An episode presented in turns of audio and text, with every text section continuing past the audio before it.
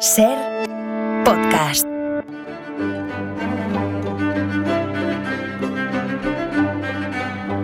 Hola Nieves, buenas tardes.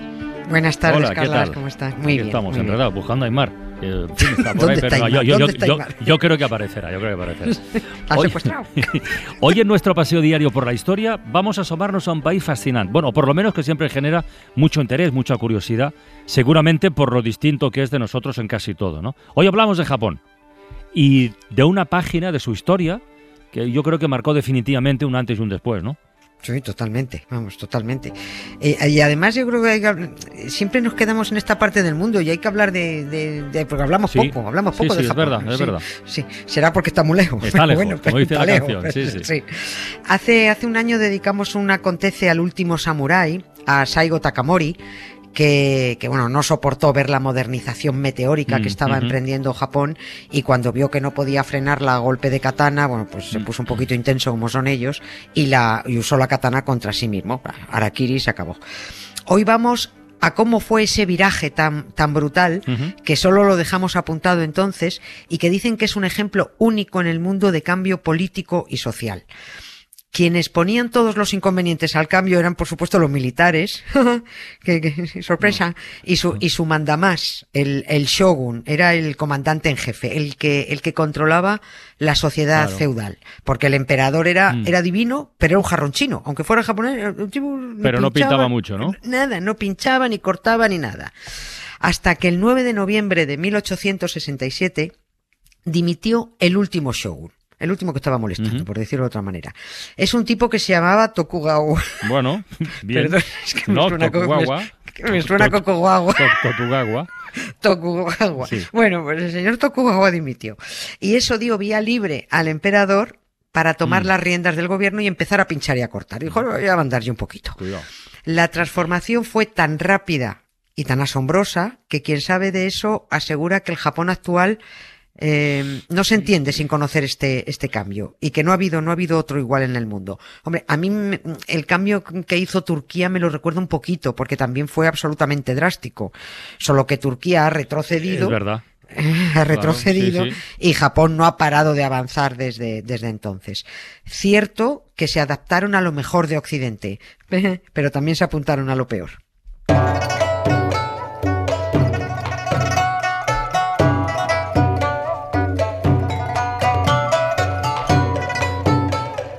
Oye, que no se me escape, ya que has mencionado Turquía, que, que hace nada han celebrado el, el centenario de la creación de la República. Sí, ¿no? sí, era, sí, era un tema muy interesante. No lo hablamos de ello porque es que ya Hmm. lo contamos hace un año y era una cuestión de repetirse. Pero el domingo 29 de octubre se cumplieron 100 años. Hmm. Tuvieron un fiestón con drones y fuegos artificiales. Bueno, un fiestón. suspendieron algunas cosas por, el, por la invasión de, de Israel Sí. en Palestina, cosa que no gustó a todo el mundo porque una cosa es una cosa y otra cosa es otra cosa, ¿no? Y eh, se supone que es un país laico.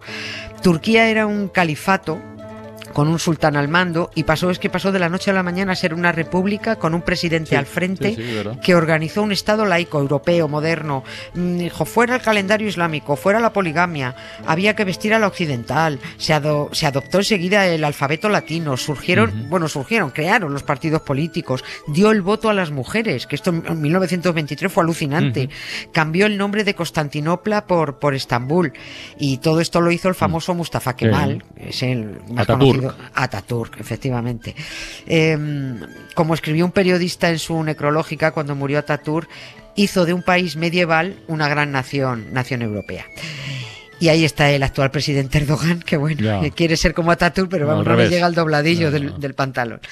Ciento y pico años antes de que en aquel 1923 Turquía se diera la vuelta ahí como un calcetín, lo hizo Japón de la mano del emperador Meiji. Eh, Meiji significa el gobierno luminoso, gobierno de la luz. el, el cambio que emprendió Japón, por eso se conoce como Claro. la era Meiji. La era Meiji. Oye, ¿y ese cambio lo abordan motu propio porque entienden que el, que el mundo ya es otro o, o se vieron obligados por lo que fuera? Pues, mm, pa- a ver, a la fuerza ahorcan. Ya. Pasó que Occidente apretó las tuercas por interés económico. Ellos vivían plácidamente en su atraso, digámoslo así, ¿no? Pero los occidentales querían comerciar y exigían que Japón se abriera al comercio, porque el único contacto que tenía Japón con el exterior eran unos poquitos negociantes holandeses a los que permitían pasar por allí y durante un tiempo ah, dejaron pasar a los curas portugueses y españoles que, porque estuvieron dando por ahí la turra para convertir japoneses, pero bueno, acabaron echándolos por plastas.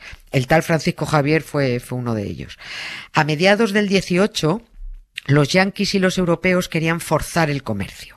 Y como los japoneses no se dejaban, pues ahí empezaron con las amenazas y ya llegaron a colocar los barcos delante de, de, Tokio y dijeron, vamos a bombardear. Hicieron lo mismo que los británicos con los chinos, que como se negaban a comerciar, acuerda, esto lo hemos contado, por las guerras del, opio. Sí, sí, Pues dijeron, no queréis comerciar, pues os vamos a tumbar a base de opio, volviendo, volvieron adicta a, a gran parte de la población. Pero es que una vez que aceptado que ya aquello era irremediable y aceptaron el cambio, que era, pues, no había vuelta de atrás, que las fronteras no podían permanecer cerradas, que tenían que occidentalizarse, pues el emperador Meiji decidió, venga, que cuanto antes y más rápido mejor, nada de medias tintas.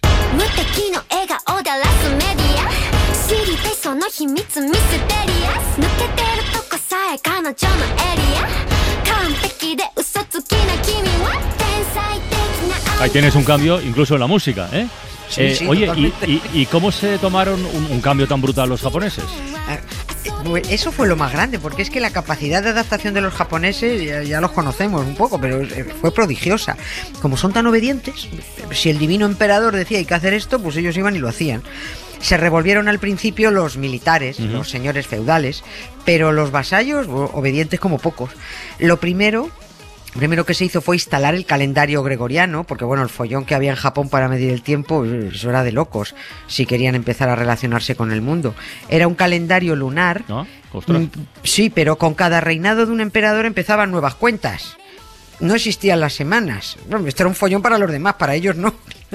se contrataron a, asesores europeos para que les enseñaran a adaptar eh, las leyes, para montar una nueva organización política, para redactar una constitución, nueva sanidad, nuevo ejército, el nuevo ejército con uniformes, con gorra, casaca, pantalón. ¿Y con, el, y con el antiguo qué pasó? Con el antiguo ejército, digo, con los samuráis, vamos. Sí, vamos, eso, eso fue un drama. Un drama que aceptaron sin rechistar, todos menos el último samurái del que hablábamos al principio. Todos tuvieron que entregar sus katanas para ser fundidas. Eso era una cosa tremenda. Mm, se les dio un salario mínimo vital para que se fueran integrando a una, a una nueva vida y algunos lo hicieron, se integraron, pero otros acabaron en la indigencia cuando se acabó mm. la, la renta, no supieron adaptarse o no pudieron. El cambio político y todo lo que tuviera que ver con la organización del Estado fue, pues eso fue como pasar de la noche al día, pero donde más se notaba ese cambio mm, era en la calle. Enseguida se empezó a ver a gente vestida a la europea. Bueno, enseguida, no que en un día para el siguiente, pero vamos, en muy poquitos años. Eh, no fueron tan expeditivos como lo de Ataturk en la nueva República de Turquía, que prohibió expresamente el uso del FED. Eh, Ataturk prohibió ese gorro redondito y rojo con flecos negros. Eh, prohibido, prohibido usarlo. Y en Japón no, o sea, en Japón no, se obligó al cambio de la vestimenta. No, se dijo que había que occidentalizarse, el emperador y su esposa se vistieron a la europea y la gente fue pues siguiendo el rollo. En Tokio se empezaron a ver restaurantes de comida internacional, gente en bicicleta, eh, mujeres y hombres que aún iban con las chanclas de madera y kimono, pero se mezclaban con los hombres con traje y corbatín y señores, eh, señoras que llevaban corsé y encajes y sombrillitas a juego con el gorrito y miriñaques. se empezaron a usar cubiertos, no se dejaron los palillos, lo que usan, pero entraron los cubiertos, se celebraban bailes a la europea, llegó el tren, mm. llegó el tranvía. Por supuesto, esto era más evidente en las ciudades eh, grandes, pero incluso en ellas los japoneses adoptaron el estilo y la estética occidental para unos momentos, pero reservaban para otros su, su estilo de, de, toda la vida. En ello, eh, en ello es en lo que insisten los expertos para destacar la enorme capacidad de adaptación que tuvieron los japoneses, que sin aspavientos volvían a su estilo tradicional cuando tocaba o cuando les apetecía. Sí, sin montar. ¿Qué, problema hay? Exactamente. Sí, pero cuando te protestan es que esta no es nuestra tradición. Bueno, pues, ellos combinaban muy bien los dos estilos, pasaban de uno a otro sin necesidad de despotricar contra uno o contra otro. Oye, no sé, Nieves, todo lo que has comentado hasta ahora serán los cambios que, en fin, decías, la parte buena que tomaron de Occidente, ¿no? Pero nos quedaría por conocer lo malo, a lo que también se apuntaron. Sí, sí. Salieron perdiendo las mujeres y salieron perdiendo los países vecinos. Las mujeres porque, puesto que estamos hablando del último cuarto del siglo XIX, el papel de las mujeres en Occidente era el de buena esposa y abnegada madre. Y claro, también esto afectó a las japonesas, porque las nuevas leyes las supeditaron totalmente al, al marido, cuando en la época tradicional pues disfrutaban de algún derecho más. Mm. O sea que estas salieron Sí, perdiendo. fueron al revés, Y- sí, sí. Sí, y los vecinos salieron perdiendo porque si los japoneses son obedientes, cuando se ponen a guerrear son temibles. Con eso del honor que llevan en los genes, son muy cansinos ellos con el honor. Japón se apuntó al colonialismo. Si en Occidente había imperios y esos imperios invadían otros sitios para engrandecerse, pues ellos también. Antes de la era Meiji, Japón era solo Japón y allí ni entraba ni salía nadie. Pero si Japón quería un imperio, Sí. había que empezar a invadir. Y empezó también una temible política expansionista y estamos como, como esta gente aprende tan rápido todo, pues se convirtieron en magníficos y, y en crueles invasores. El Sí. imperio del sol naciente. Que, Sí, que- que si pillamos el mapa, vamos, como mirar ahora mismo, lo que, lo que el- tenían más cerca era Corea, ¿no? Que- Oye, pa, claro, pues esos fueron los primeros. Ah. A, a- a por ellos se fueron. Fíjate que por allí andaban los, eh, los rusos por Sí, Corea y sí, bueno, sí, y los echaron directamente. Y siguieron, siguieron invadiendo. A los chinos no les hables de los japoneses, les tienen un odio tremendo. Claro. Tremendo. Bueno, pues siguieron invadiendo China y Manchuria y se anexionaron, se anexionaron Taiwán y, y siguieron viniéndose muy arriba, expandiéndose por el Pacífico y bueno, pues, no hace falta recordar lo crecidos que estaban ya en el siglo XX, que sí, se sí. fueron a por Hawái. Pearl Harbor y por supuesto la que liaron en la segunda, te digo que aprenden rápido, la que liaron en la segunda guerra mundial fue también de órdago. Así que sí, el caso de Japón fue un caso único en el mundo de cambio social en tiempo récord, indiscutible. Pero no nos quedemos con lo bonito y con No, lo sorprendente, no, no, porque eso, todo esto llevó a una industrialización rapidísima y eso les convirtió en un líder económico mundial. Pero eso también significa que hubo una salvaje explotación de campesinos y obreros y que quedaron muchísimas No. víctimas en el camino.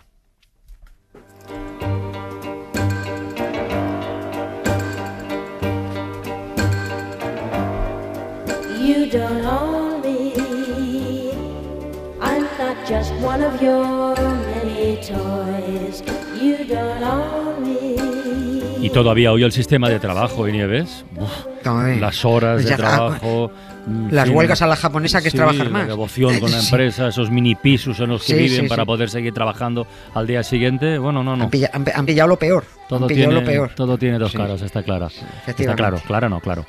Bueno, mañana más. No, mañana no, mañana es Ma- viernes. no, O sea, tú y yo mañana nos, no. nos reencontramos el lunes, ¿no? En Acontece Sí. que no es poco. Sí, mañana Pues- tú más, yo no. Exacto. Pues venga, ala, a descansar. Un beso, gracias. Un beso. Nieves. Para no perderte ningún episodio, síguenos en la aplicación o la web de la SER, Podium Podcast o tu plataforma de audio favorita.